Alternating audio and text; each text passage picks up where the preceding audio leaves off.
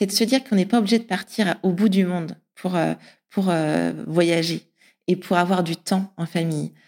Se dire que tout est faisable si on en a la volonté, l'envie, et qu'on peut toujours trouver des, des, choses pour pouvoir réaliser ses rêves. Et ne pas rester sur une frustration de se dire que c'est pas possible. Lancez-vous, voyager en famille, c'est euh, c'est la plus belle des aventures. Et c'est pas toujours simple, hein, parce que c'est pas facile de vivre à H24 avec son conjoint, avec sa famille. Mais malgré tout, il reste beaucoup plus de points positifs que de points négatifs. Bienvenue dans Seconde Voix, le podcast qui vous invite à trouver votre voie et à mener la vie que vous avez envie de vivre, celle qui pour vous a du sens, et peu importe si elle ne correspond pas au schéma dit classique. Je suis Célia Gouverneur, j'ai 32 ans, je suis rédactrice web et j'accompagne mes clients dans la création de leur propre podcast. En créant Seconde Voix, j'ai voulu donner la parole à ceux qui se sont libérés d'une voie traditionnelle pour se réaliser entièrement. Je suis partie du constat que depuis notre enfance, la société nous encourage à suivre une seule et unique voie sans se poser véritablement de questions. Et vous savez, cette voie qui nous fait croire que réussir sa vie, c'est forcément valider des rites de passage et cocher des cases. Alors, si cela convient à certains, pour d'autres, ce schéma les freine dans leurs envies profondes et finalement les projette dans une vie qu'ils ne souhaitent pas forcément. Pour déconstruire les clichés, vous déculpabiliser et vous ouvrir le champ des possibles, je suis partie à la rencontre de personnes inspirantes pour recueillir leurs itinéraires de vie. Entrepreneurs, anonymes, personnalités ou même sportifs, que ce soit dans leur vie professionnelle ou personnelle, tous ont pris leur vie en main et ne regrettent pas leur choix. J'irai aussi pour vous à la rencontre d'experts comme des sociologues ou des psychologues pour comprendre pourquoi nous avons tant de mal à sortir des schémas imposés par la société. Bonne écoute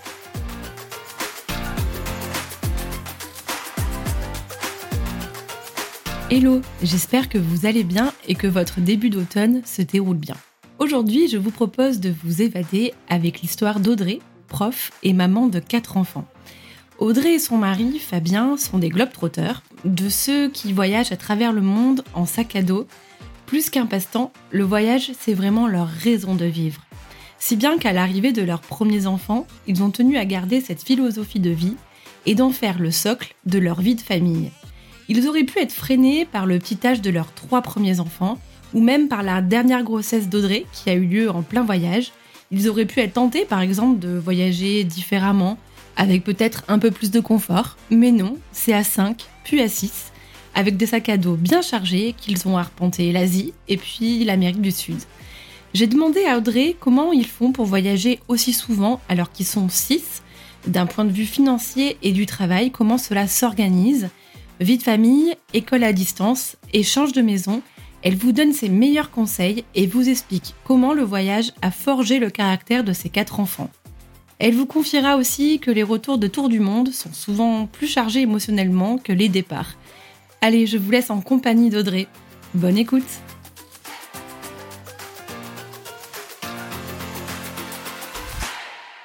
Bonjour Audrey, je suis ravie d'échanger euh, avec toi car ça fait euh, quelques mois, il faut le dire, qu'on est en contact. Et euh, surtout, tu es revenue récemment, fin août, de votre voyage en Amérique du Sud. Ma première question, c'est comment tu te sens là? Est-ce que tu as encore une certaine forme de, de peut-être d'adaptation, de nostalgie aussi déjà peut-être? Bonjour Célia, merci beaucoup. Pour, pour ce podcast. Alors du coup, effectivement, on est rentré il y a trois semaines maintenant. Euh, de ce grand voyage de sept mois. Comment je me sens? On peut dire que hum, c'est un peu les, montagnes russes des, émotions, c'est-à-dire que l'excitation du retour pour retrouver la famille, les amis. Mais en fait, on, je pense que notre timing n'était pas forcément idéal, c'est-à-dire qu'on est rentré un dimanche, on travaillait le lundi, donc on n'a pas eu le temps de, de prendre toutes les choses positives euh, d'un retour. Et on est parti directement dans la folie de la rentrée. Et pour tout le monde, je pense que la rentrée, c'est un moment euh, quand même assez, assez speed. Et ça a été méga speed pour nous. Euh, donc du coup, euh, c'est pas une pointe de nostalgie, je dirais que c'est plutôt une pointe de un peu de frustration, c'est-à-dire qu'on n'a pas l'impression d'avoir digéré euh, notre voyage et euh, on a encore la tête un peu là-bas, mais les deux pieds ici. Donc on se trouve un peu entre deux mondes. C'est pas forcément évident, mais ça va passer. Et l'avantage d'échanger avec toi aujourd'hui, c'est que tu vas me faire revivre tout ça, donc ça va être chouette. Et on va peut-être commencer par une présentation de ta famille. Est-ce que tu peux te présenter, toi et ta jolie tribu? Ouais. Alors du coup, bah, moi je suis Audrey, je suis la maman de, quatre loulous. Donc mon conjoint c'est Fabien, on a quatre enfants, donc l'aîné Hugo qui a 16 ans, Raphaël qui a 14, Camille qui en a 13 et Valentin qui en a 4. Le, petit bout euh, qui est arrivé pendant notre premier tour du monde. C'est ça, on va revenir sur, euh, sur cette belle histoire justement. Euh, mais avant, j'aimerais savoir si ton envie de vivre des aventures en famille, est-ce que ça vient peut-être de l'éducation que tu as eue? Est-ce que tu voyageais déjà petite ou, ou alors pas du tout? On voyageait très peu. Alors quand je dis voyager, c'est-à-dire qu'on partait très peu de France. On partait toujours en vacances comme comme beaucoup euh, de Français, mais euh, je restais à la montagne, à la mer. Et Fabien, pareil, on n'a pas eu une éducation, on va dire, d'enfants baroudeurs ou d'enfants voyageurs. On s'est rencontrés tôt avec Fabien. Euh, au lycée, c'est ça? Au lycée, ouais, exactement, en terminale.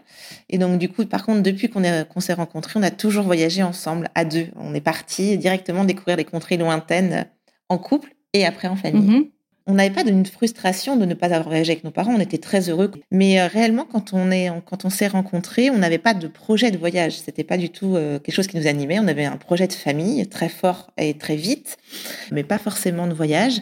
Mais par contre, on avait envie d'escapade et de d'avoir du temps à deux. Et qui dit temps à deux, c'est-à-dire, bah, ça veut dire voyage pour nous. Et donc, du coup, on a commencé en France, puis en Europe, puis à l'étranger. Et en fait, ça nous a jamais euh, quittés. Et je crois que quand on a commencé à se rendre compte qu'on prenait énormément de plaisir à voyager tous les deux, on s'est dit, bah, c'est parti, on continue ensuite avec notre famille. Qu'est-ce que ça apporte au couple? Eh bien, je pense vraiment déjà une passion commune, c'est-à-dire qu'on se, c'est le temps. Je pense que le temps, on le retrouve partout, même avec mmh. euh, nos enfants. C'est-à-dire que quand on est parti à deux euh, découvrir le monde, on se recentre sur nous deux et on découvre les mêmes choses incroyables que le voyage peut te faire euh, découvrir, aussi bien vibrer, ressentir.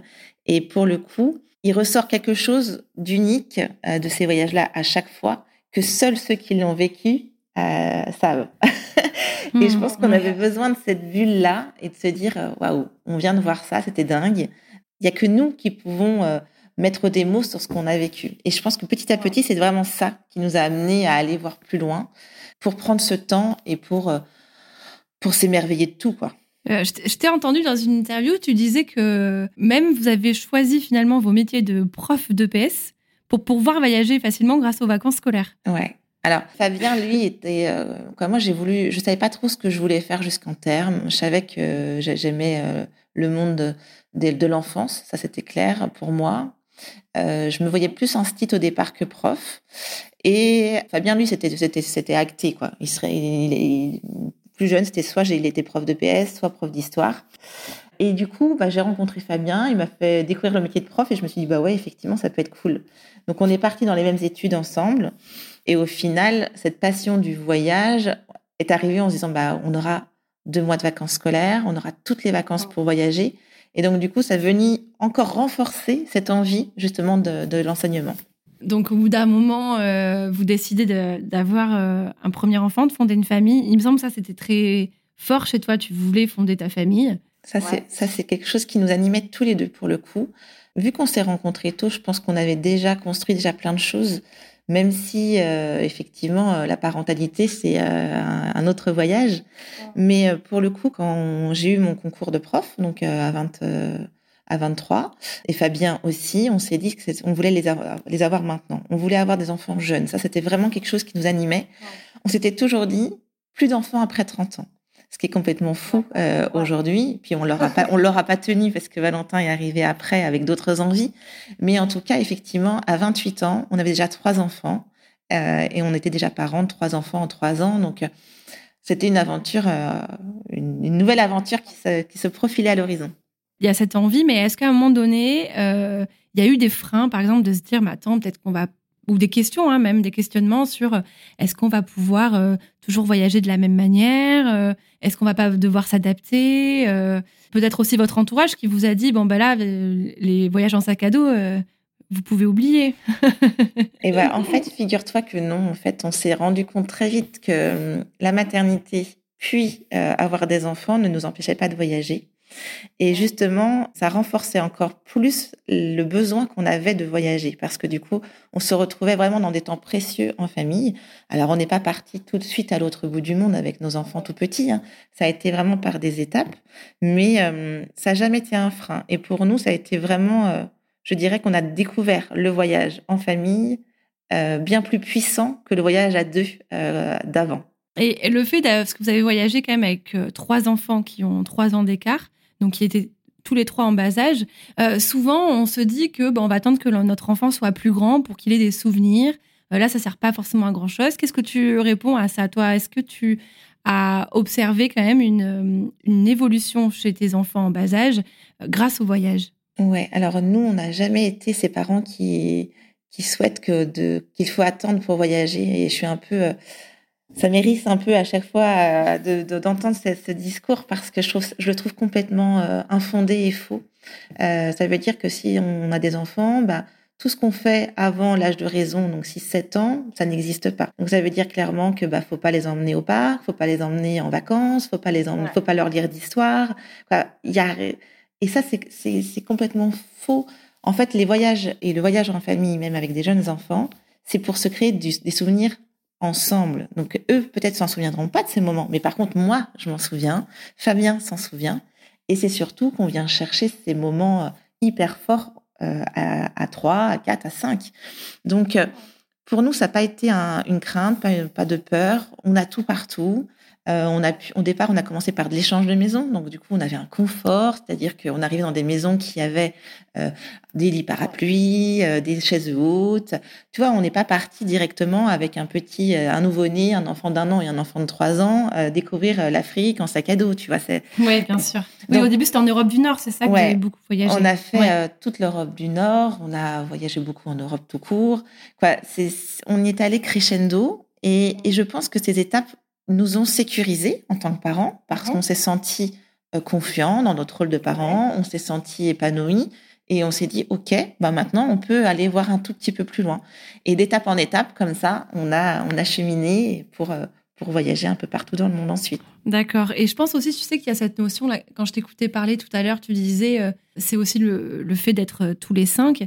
c'est vrai que pourquoi toujours chercher un souvenir? C'est aussi finalement juste l'instant présent de passer du temps en famille, peu importe qu'on ait 3 ou 10 ans. Il y a peut-être ça aussi comme notion. Exactement, parce qu'en fait, aujourd'hui, on a l'impression qu'il faut toujours se créer des souvenirs dans de la vie, mm. tu vois.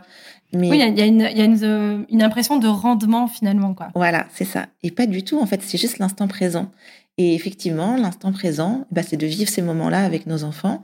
Et même au sein de nos familles, hein, certains nous ont dit, mais ça sert à rien. Votre premier tour du monde, ils s'en souviendront pas.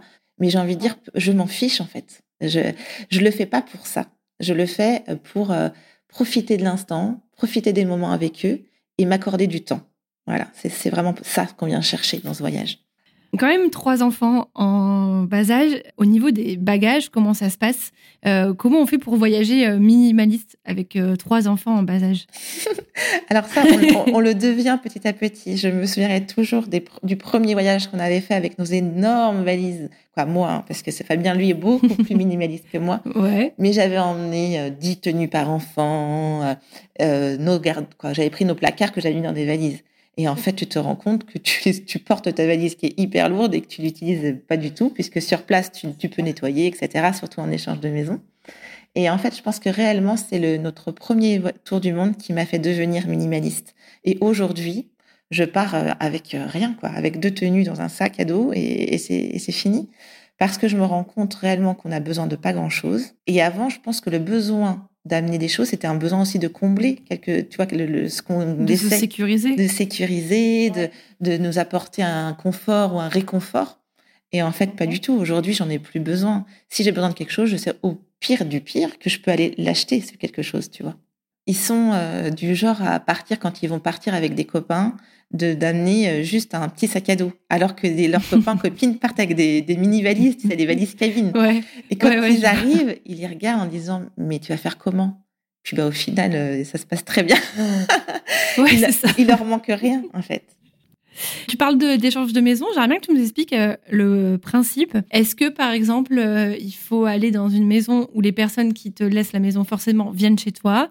Comment ça se passe en fait Est-ce que tu peux nous donner des tips, des noms de plateformes qui font ça aussi? Oui. Alors du coup, nous, alors on, a fait beaucoup d'échanges de maisons maintenant il y a une dizaine d'années. Donc ça a énormément évolué en dix ans. À l'époque, en fait, c'était plutôt un échange réciproque qui se faisait, c'est-à-dire qu'on allait chez les gens pendant qu'eux venaient chez nous. Après, durant notre tour du monde, ça avait évolué, c'est-à-dire que on pouvait recevoir des gens chez nous et ils venaient à un autre moment euh, de l'année dans notre maison, pendant que nous, on était chez eux. Donc, on, était, on appelle ça des échanges non simultanés à l'époque. Et maintenant, arrive un nouveau encore fonctionnement, c'est-à-dire où tu reçois des gens chez toi, mais ils ne viendront, ils ne reviendront, ou moi, je n'irai jamais chez eux. Donc, c'est ce qu'on appelle un échange par points, par ballon, par quoi, ça dépend des plateformes. Nous, on a arrêté l'échange de maison quasiment à notre retour de tour du monde parce qu'on ne se retrouvait plus dans les, le nouveau concept des plateformes de maison. C'est-à-dire C'est-à-dire qu'on a trouvé que ça devenait un, un système plutôt monétaire, un peu comme du Airbnb, c'est-à-dire que les gens viennent chez toi, mais toi, tu n'iras pas chez eux, mais tu reçois un nombre de points où tu peux même recevoir de l'argent parce qu'ils viennent chez toi. Donc nous, ça ne correspondait plus du tout à notre philosophie d'échange parce qu'on était parti sur l'ancienne plateforme qui était Troc Maison, euh, qui est mhm. devenue Home Exchange euh, depuis notre retour. Euh, les gens forcément s'y retrouvent encore, mais nous, il y a eu un décalage énorme parce qu'on a connu le troc maison d'avant où c'était vraiment de l'échange, c'est-à-dire que tu, partageais vraiment avec les gens, tu, tu, te voyais, tu faisais un repas, machin truc. Et maintenant, mm-hmm. on s'y retrouve plus parce qu'il manque tout ça à notre sens. Hein. C'est vraiment un, Oui, ça fait plus du Airbnb au voilà. final. C'est un ressenti très particulier parce que je sais encore qu'il y a des gens qui arrivent à faire de l'échange simultané, qui arrivent à, à, manger ensemble, à avoir de super relations, à créer des amitiés. Mais pour moi, ça semble encore euh, très très rare en fait. C'est devenu une rareté dans cette nouvelle plateforme. J'aimerais qu'on revienne du coup sur euh, euh, votre tour du monde. Euh, donc en 2016, vous, 2016 pardon, vous vous lancez dans un tour du monde en neuf mois à 5. Est-ce que tu peux nous parler de la jeunesse de ce projet Comment est venue cette envie du coup d'aller plus loin dans le voyage? Comment vous êtes organisé aussi par rapport au boulot? Et il me semble que vous n'avez pas forcément identifié l'itinéraire ou les pays à l'avance. Vous n'avez pas planifié tout en fait. Non. Alors effectivement il y a beaucoup de gens qui se qui, qui disent euh, c'était notre c'est le projet d'une vie un tour du monde. Et c'était pas notre cas. Euh, on en fait partie un peu de ces extraterrestres. En fait moi je sortais euh, d'une année de cours j'ai passé l'agrégation. Donc c'est une année d'isolement de travail acharné etc je réussis à avoir cette agrègue tant désirée et donc du coup après j'avais besoin réellement de souffler d'un break. Et donc du coup, euh, l'année d'après de l'agrégation, tu valides cette année d'agrégation. donc du coup, tu peux pas partir encore euh, très loin. Donc du coup, pendant cette année euh, de validation, je dis à Fabien, euh, faut qu'on parte. moi, j'ai besoin de nous retrouver à 5. J'ai besoin de souffler. J'ai besoin de ce temps en famille lui qui est toujours à fond pour euh, tous les voyages et les projets, il me dit euh, OK, banco, on fait ça. Donc ça, je lui annonce ça au mois d'octobre et on partira au mois de juillet. D'accord. Ouais, donc ça a fait une année scolaire euh, en gros pour. Ouais, c'est ça. Neuf mois de préparation pour 12 mois de voyage après. Ça, c'est dans, nos idées de départ. Du coup, bah, on décide de le faire en échange de maison, ce voyage, parce que bah, nous, on est toujours dedans, on adore ça, etc. Donc, contrairement à tous les tours du mondiste, moi, je vais me, vraiment m'orienter que sur la recherche d'échanges, justement. Et ça me prend un temps fou, en fait. Donc, j'ai pas le temps de préparer les pays, j'ai pas le temps de, je fais un itinéraire euh, dans les grandes lignes pour justement prévoir ces échanges de maisons, mais je fais pas du tout d'itinéraire à l'intérieur des pays. Ça, c'est clair que j'aurais pas le temps. Et euh, bah, je dois travailler en parallèle, on a la maison, machin truc. Donc on met euh, neuf mois à réaliser ce projet. On va mettre, on va prendre des dispos avec dans nos projets, euh, dans nos travaux au collège respectivement. Ça, comment ça se passe Parce que pour ceux qui sont pas forcément dans, la fonction publique ou comment ça se passe une se mettre en dispo en fait? Est-ce que ça se négocie longtemps à l'avance ou pas? Pas du tout. Au mois de février, tu reçois les circulaires qui te demandent justement euh, euh, comment tu envisages l'année d'après. Et donc là, bah, tu demandes euh, une disponibilité de droit, une, quand tu as plein de fois. Là, nous, c'était pour ce voyage-là, on a fait un mi-temps annualisé, donc c'est complètement différent.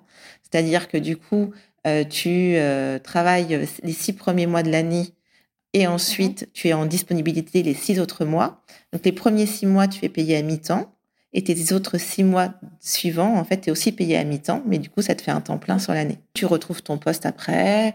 Quoi. C'est vrai que nous, pour le coup, on a cette facilité-là dans l'éducation nationale qui nous permet justement de pouvoir à des moments mettre pause sur nos carrières respectives. Et ça, si tu le voulais, tu, pourrais le faire euh, tous les ans. Si on enlève l'aspect financier, bien sûr, les conséquences financières, mais tu, pourrais le faire tous les ans sans que ta hiérarchie voit quoi que ce soit? Alors là encore, je te parle de notre vécu à nous, puisque nous, on est dans une académie qui accepte vraiment ça. Donc ça, on a vraiment la chance d'être dans une, dans une académie qui l'accepte. Et quand on a fait cette demande de mi-temps annualisé pour ce voyage-là, on nous a demandé si on repartait sur un mi-temps annualisé, tu vois, de septembre à février pour partir un an. Donc là, nous, on a dit que non, on rentrait, qu'on le reprolongeait pas. Mais je sais que j'ai des collègues qui, le, qui font euh, tous les ans un mi-temps annualisé pour partir un an. Ils retravaillent un an à temps plein et ils reprennent un temps, un mi-temps annualisé. Donc ça, ça se fait énormément. Et donc pour revenir à ce voyage et à ces préparatifs, on a été euh, tranquillement, sans se prendre la tête dans, dans, ce, dans ces préparatifs de voyage. Et puis, on a eu la réponse au mois d'avril nous disant que c'était accepté, qu'on pouvait avoir euh, ce temps en famille. Donc, du coup, ça y est, nous sommes prêts, ça, ça se concrétise. Et quatre mois après, on part, on part avec nos sacs à dos sur le dos. Génial. Et ça, comment tu le, tu le présentes à tes enfants? Est-ce qu'ils sont excités? Est-ce qu'il y a des craintes? Ou au final, comme ils sont habitués, c'est pas grave. Ils avaient quel âge à l'époque Ils avaient 6, 8 et 9 ans. Donc autant me dire que leur présenter le, projet, ils ont, on leur a présenté directement, hein, mais ils n'avaient aucune connaissance du monde en fait. On a, tu vois, on leur parlait, on leur donnait des noms, le Pérou, le Cambodge, les États-Unis, euh, mais ça c'était euh, pour eux complètement euh, lunaire. En fait, on avait beau mettre des images aussi en face des, en face du nom, ils avaient aucune représentation. Donc en fait, pour eux, ils sont partis dans ce grand voyage là en suivant papa et maman mais sans en ayant euh, réellement euh, à quelle sauce ils allaient être mangés, est-ce que ça allait être vraiment un voyage au long cours Parce que voyager deux mois avec papa maman l'été, c'est pas voyager pendant un an, et ah, d'autant plus en sac à dos. Parce que pour le coup, nous, avant ce grand voyage-là, on n'était jamais parti en sac à dos avec les enfants. On avait fait que de l'échange de maisons, ou voyager, on partait un mois en Guadeloupe, mais on était sédentaires, on, avait des maisons, on était parti en Guyane, on était chez des amis. Quoi, voilà, ils connaissaient pas le mode sac à dos, donc c'était une première pour eux. Donc chacun avait son sac à dos à porter, euh, à gérer. exactement. Ils ont râlé ou pas? Est-ce qu'il y a eu... Euh, oui, ah bah forcément. Ils ont, il y a eu des moments pendant les 12 mois où ils ont râlé.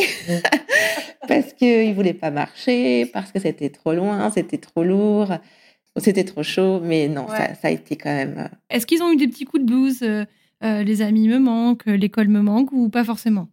Oui, ils en ont eu. Après, il faut remettre dans le contexte quand tu as 6, 8 et 9 ans, tu n'as pas euh, de moyens pour communiquer avec tes camarades. C'est-à-dire que du coup, ils n'avaient pas de téléphone, ils n'avaient pas, euh, ils envoyaient des cartes postales, quoi. Mais du coup, les cartes postales, c'est assez limité.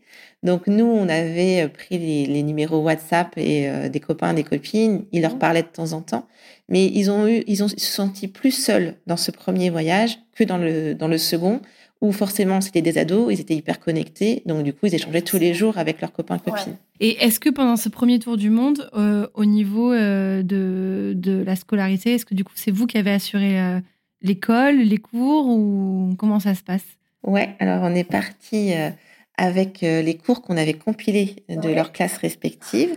Et à l'époque, en plus, on avait choisi parce qu'on moi, j'étais pas encore euh, dans les écrans, etc. Je voulais vraiment limiter au max. Donc, on était parti avec plein de manuels, plein de papiers, et ils faisaient rien en numérique. Hyper lourd, punaise. On a transporté des manuels et des cahiers. Et donc, du coup, bah, on a suivi ça. On s'est mis une pression de dingue. Je crois que comme tous parents qui partent en grand voyage, euh, tu as cette injonction sociale où tu te dis, il faut absolument qu'ils réussissent parce que tu les enlèves, tu les déscolarises de ce qu'ils maîtrisaient.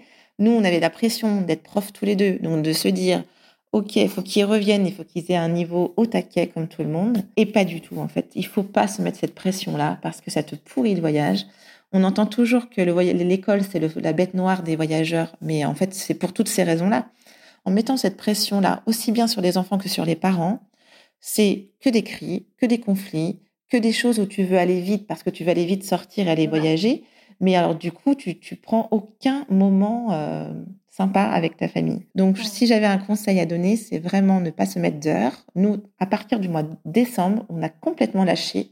On s'est dit, ça ne nous convient pas du tout. On arrête. Avant, on s'était dit, c'est deux heures par jour, tous les matins, avant de partir voyager. Et ça ne nous ah convenait pas du tout, en fait. On était tous accros en disant sur les dents et on commençait la journée de voyage en ayant déjà plein d'animosité euh, du matin. Et après, on l'a fait quand on avait envie, quand on avait des moments off.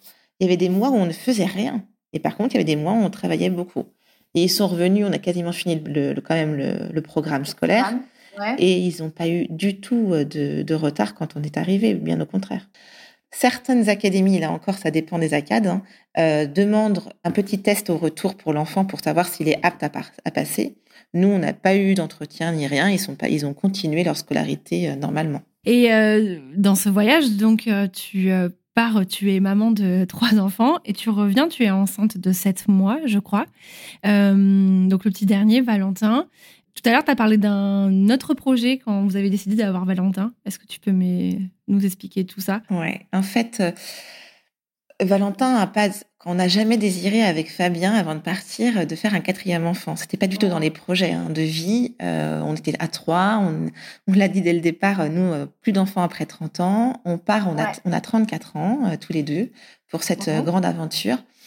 Et en fait, au mois de, au mois de décembre, en fait, euh, quoi, depuis le début du voyage, ça c'est important de le, de le, redire, les enfants nous tannaient tout le temps pour avoir un petit frère ou une petite sœur.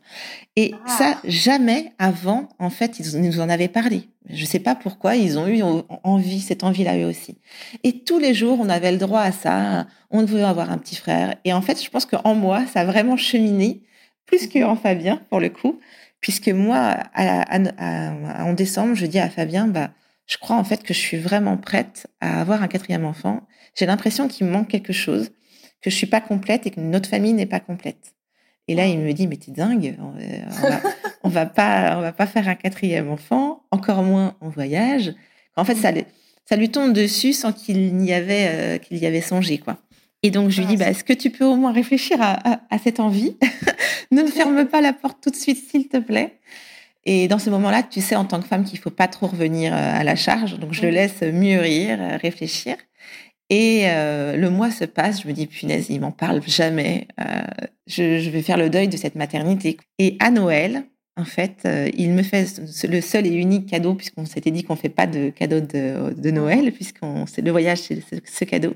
Et il me dit ok, je suis prêt à être papa une quatrième fois et je suis prêt à t'accompagner dans ce désir de maternité. Et moi aussi, je crois que j'ai très ah. envie d'avoir un enfant. T'as bien, as bien fait de le laisser tranquille. Ouais, c'est ça. et j'ai trouvé ça super, super chouette, super beau. Bien évidemment, on n'en parle pas du tout aux enfants.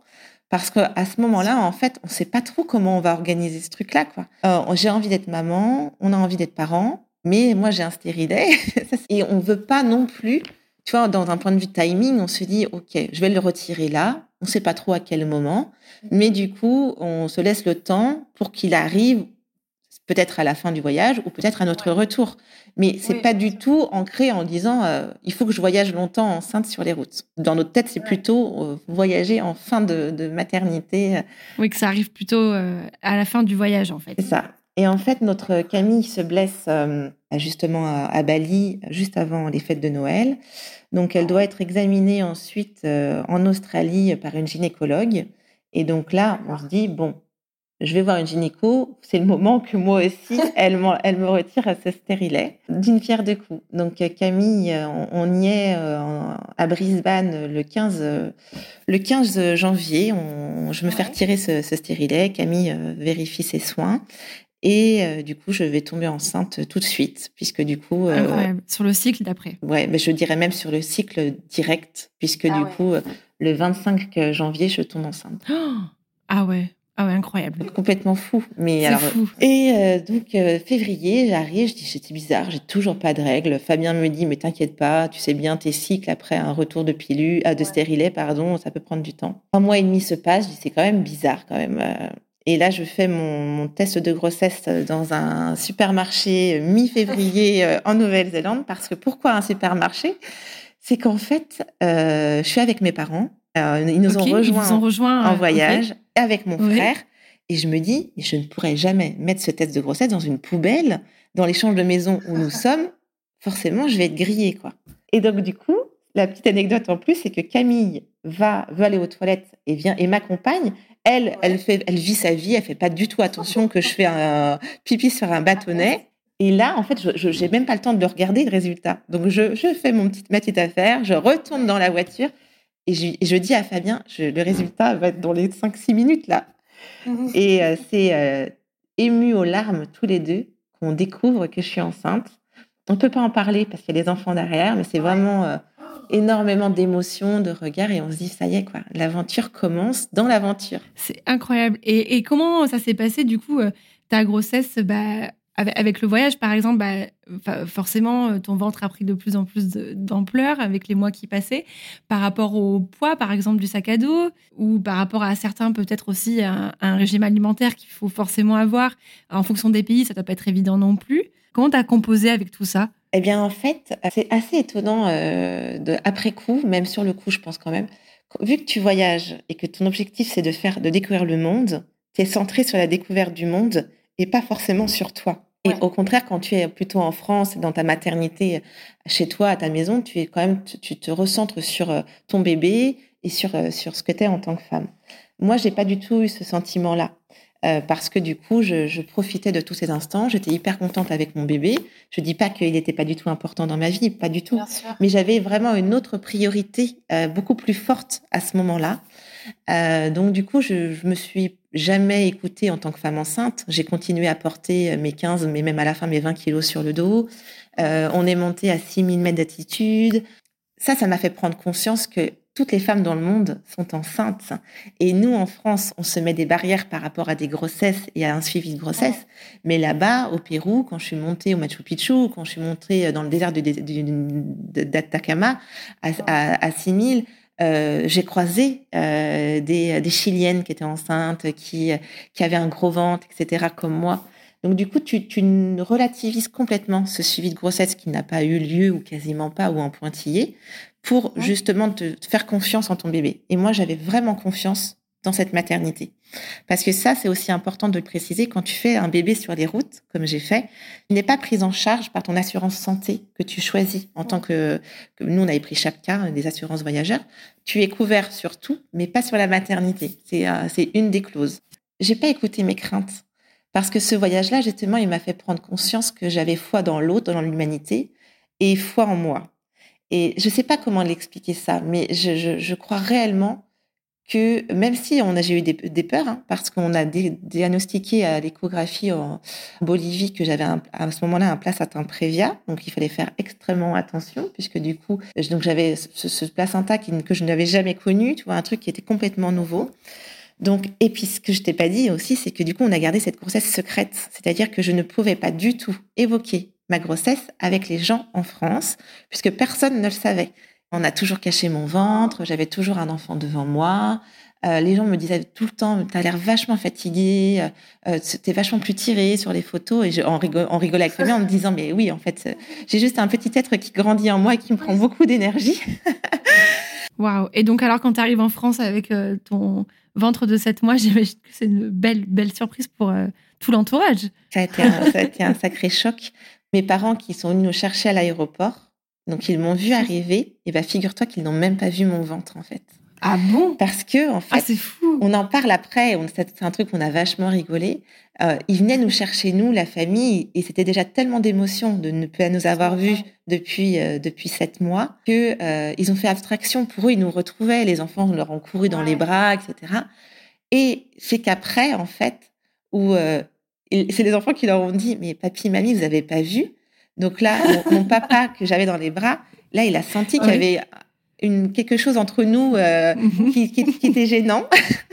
et, euh, et, là, ils ont pris connaissance et conscience de, de tout ça. Et euh, c'était complètement fou. Et j'ai trouvé ça magique, en fait. De, à chaque fois qu'on avait des retrouvailles, à chaque fois, la magie opérait, parce que du coup, il y avait ce bébé euh, qui arrivait aussi, tu vois, dans leur vie. Et ça, c'était intense. C'était complètement fou. Ouais, c'était un beau cadeau, quoi. Ouais. Et je regrette vraiment pas de l'avoir gardé pour nous, parce que c'était un choix quand même égoïste, je, je l'entends, mais, euh, mais précieux, en fait, ça, d'avoir vécu ce, ce, bout de voyage à cinq et demi, parce que du coup, Valentin était quand même là.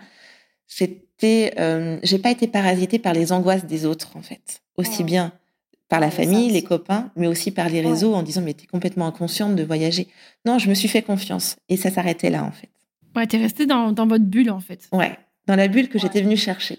Ouais, c'est important. Bah, justement, là, tu, tu, nous fais une transition sur les freins que l'on peut avoir, euh, parce que peut-être que certaines personnes nous, nous, écoutent et se disent ah ben moi aussi j'aimerais faire ça, mais attends, elle est bien mignonne Audrey, mais euh, mais il y a ci, il y a ça. Et donc, une des premières questions que peut-être on peut se poser, c'est mais attends, est-ce qu'on ne va pas être frustré de voyager avec un enfant auquel on, enfin voilà, on va forcément devoir s'adapter à son rythme.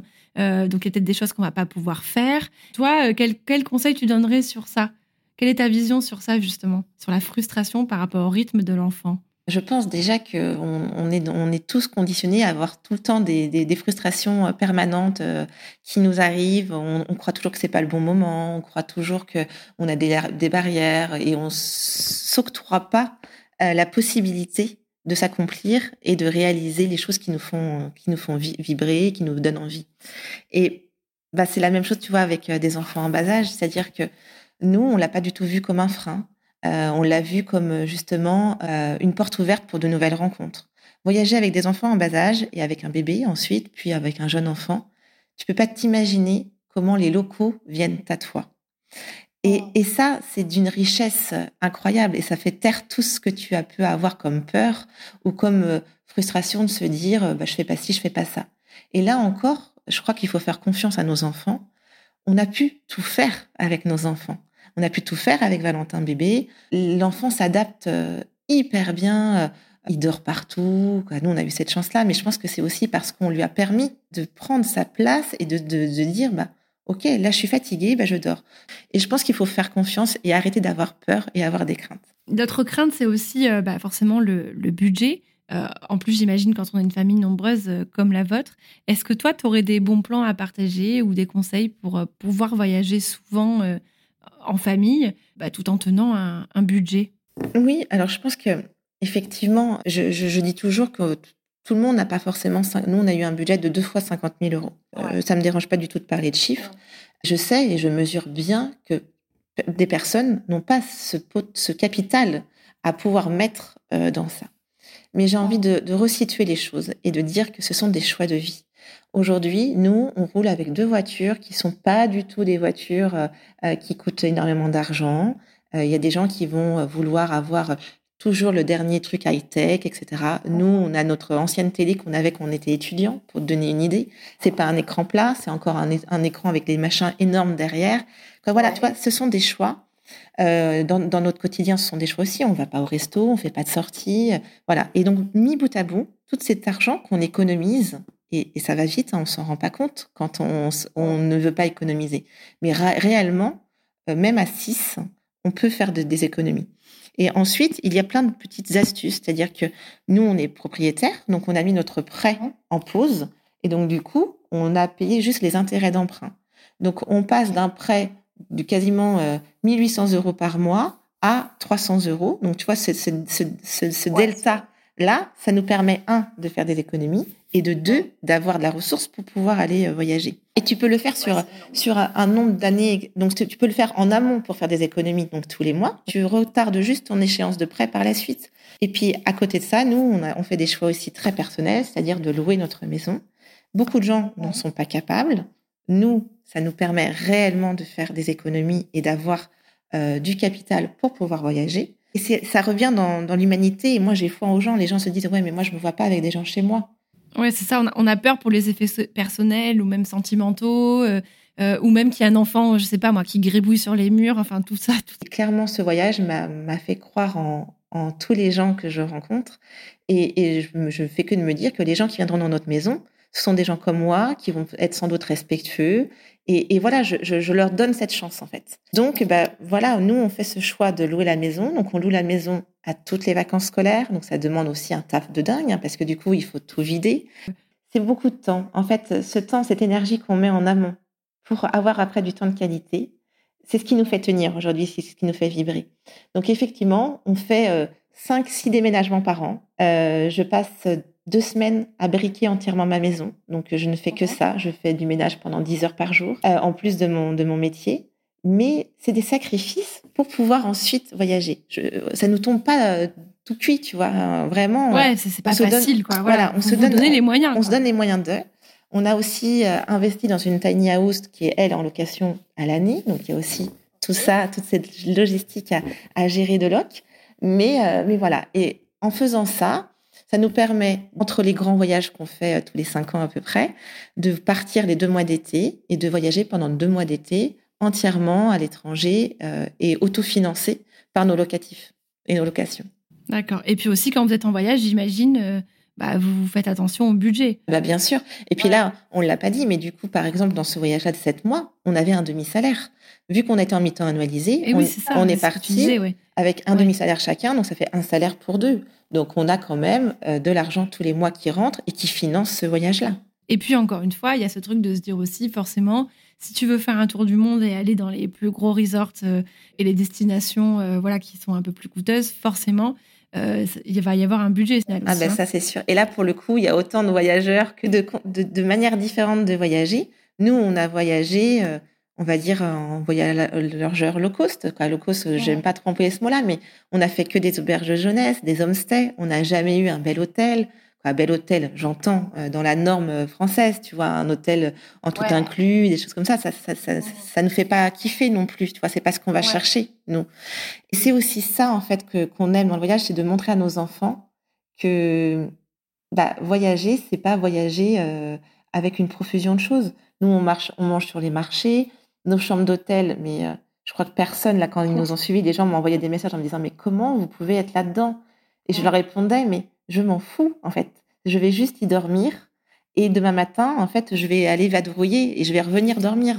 Le lieu n'a pas d'importance. Alors, parfois, en étant très honnête hein, quand même, en tant que mhm. femme, on aimerait aussi un peu de confort, j'avoue. La douche chaude m'a manqué, d'avoir des douches froides pendant sept mois, ça a été hyper difficile pour moi de dormir avec plein d'insectes, avec des blattes, avec des araignées, avec euh, des, de la poussière partout. Tu, tu, tu dors dans des draps qui sont sales. Enfin, tu vois, c'est vraiment revenir euh, à l'essentiel pour moi et de se dire que tout ce matériel n'est pas important en fait. C'est pas ce qu'on est venu chercher. On avait des budgets à 30 euros la nuit. On dormait à 6 pour 30 euros la nuit parce que c'était dans des hôtels qui où très peu de gens vont en fait et ça nous convenait très bien. Et tu disais tout à l'heure que c'est pour aussi montrer à vos enfants euh, certaines choses. Euh, j'aimerais qu'on parle des enfants.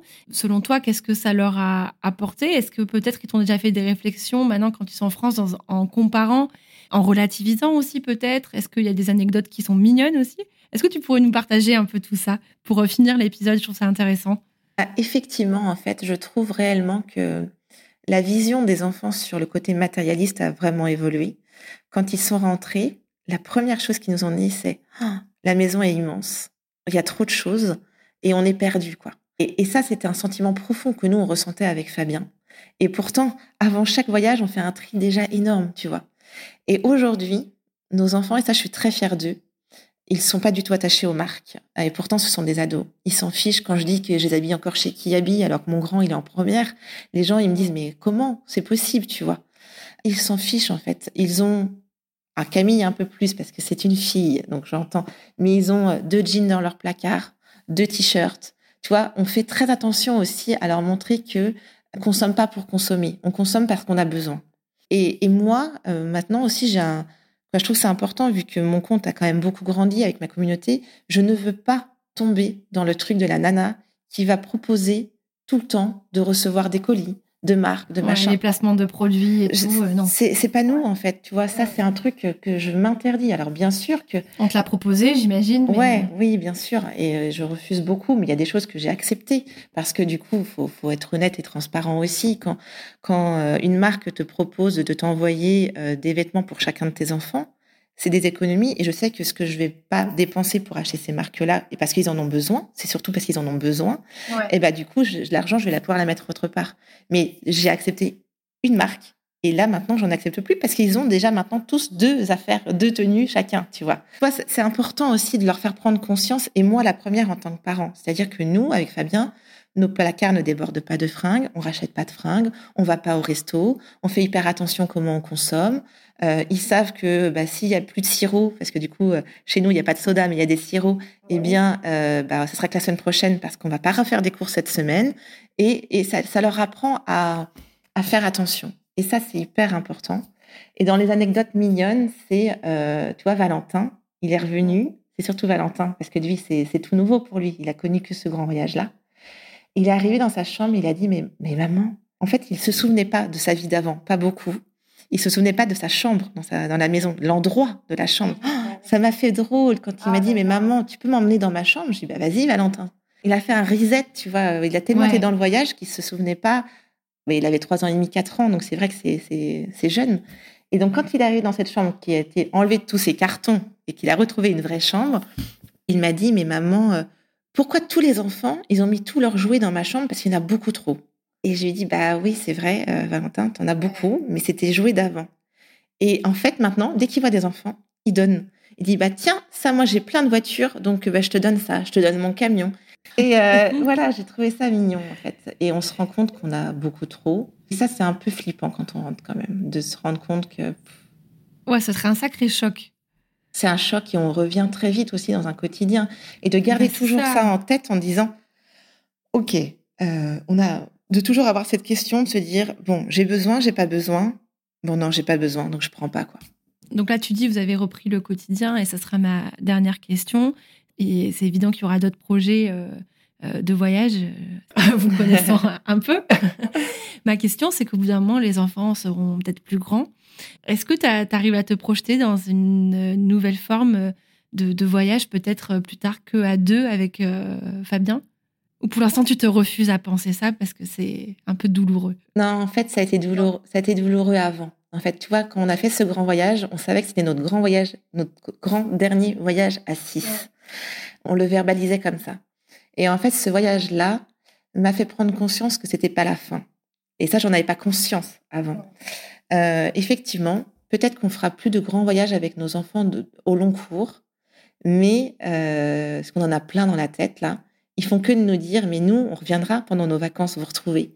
Euh, nous, on veut encore voyager avec vous. Nous, on peut prendre une année off à la fac pour aller encore continuer avec vous à voyager. Donc je leur dis oui. C'est génial, c'est génial. Ouais, je trouve ça super mignon. Je leur dis oui. Ah maintenant, vous me dites ça, mais peut-être que dans trois ans, votre discours changera. Et, et, et encore, je je l'entends totalement. C'est-à-dire qu'ils pourront, ils vont peut-être rencontrer leur, leur, leur, leur compagnon, leur compagnon de vie. Tu vois, je sais pas ce que demain sera fait. Mais en tout cas, je sais qu'on a semé des graines en eux et de, de, de, se dire que nos enfants prennent autant de plaisir que nous, on a de plaisir à voyager avec eux.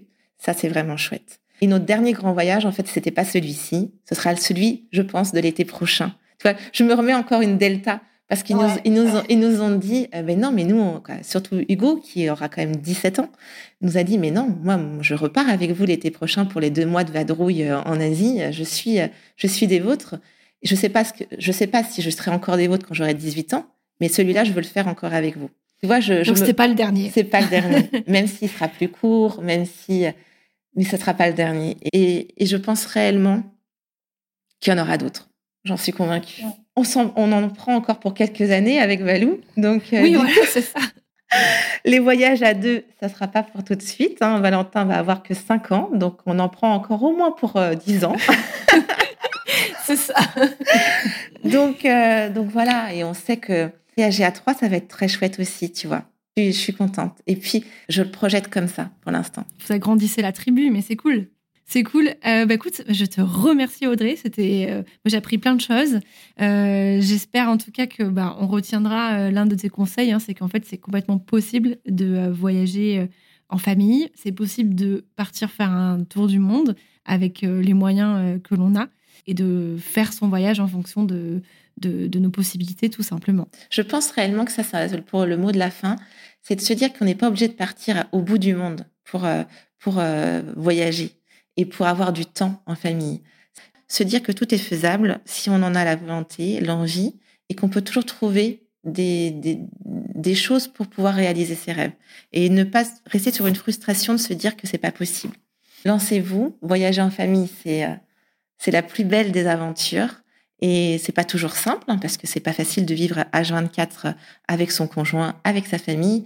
Mais malgré tout, il reste beaucoup plus de points positifs que de points négatifs. Écoute, on va finir sur ça, c'est parfait. Euh, merci pour ce mot de la fin, Audrey. Euh, moi, je vous souhaite euh, le meilleur. voilà, il me semble que la chambre de Valentin est complètement déblayée. vous avez fini peut-être le plus gros. donc, bah, maintenant, j'imagine que le prochain voyage, donc l'été prochain, est, est en projet déjà dans vos têtes. J'invite tout le monde à te suivre sur Instagram Family Globe Exchange et tu as aussi un blog Family Globe Exchange. Merci à toi, Célia, pour ce doux moment de, de souvenir. Et, euh, et ça fait, c'est précieux, ça fait du bien au cœur de, de se replonger dans ces, chouette moment de vie. Bah écoute, je suis contente. Si l'important c'est aussi, tu vois, dans ces épisodes de partager un, un beau moment, de s'apporter des choses mutuellement. Donc je suis contente. Super. Et eh ben, merci Audrey. Merci beaucoup et puis à très bientôt. Voilà, c'est la fin de ce bel échange avec Audrey et je suis très flattée car elle m'a confié que ça lui avait fait du bien de se replonger dans son dernier voyage. Le retour a été quand même bien chargé pour Audrey et il est souvent bouleversant d'un point de vue émotionnel. J'espère que cet épisode vous aura donné envie de vivre des voyages en famille. Au-delà de tous les freins que vous pouvez avoir, on a surtout compris, grâce au discours d'Audrey, que c'est souvent une question d'envie et de priorité. Je vous remercie pour votre écoute. N'hésitez pas à partager cette histoire autour de vous. Quant à moi, je vous retrouve dans 15 jours pour un nouvel épisode. À très vite!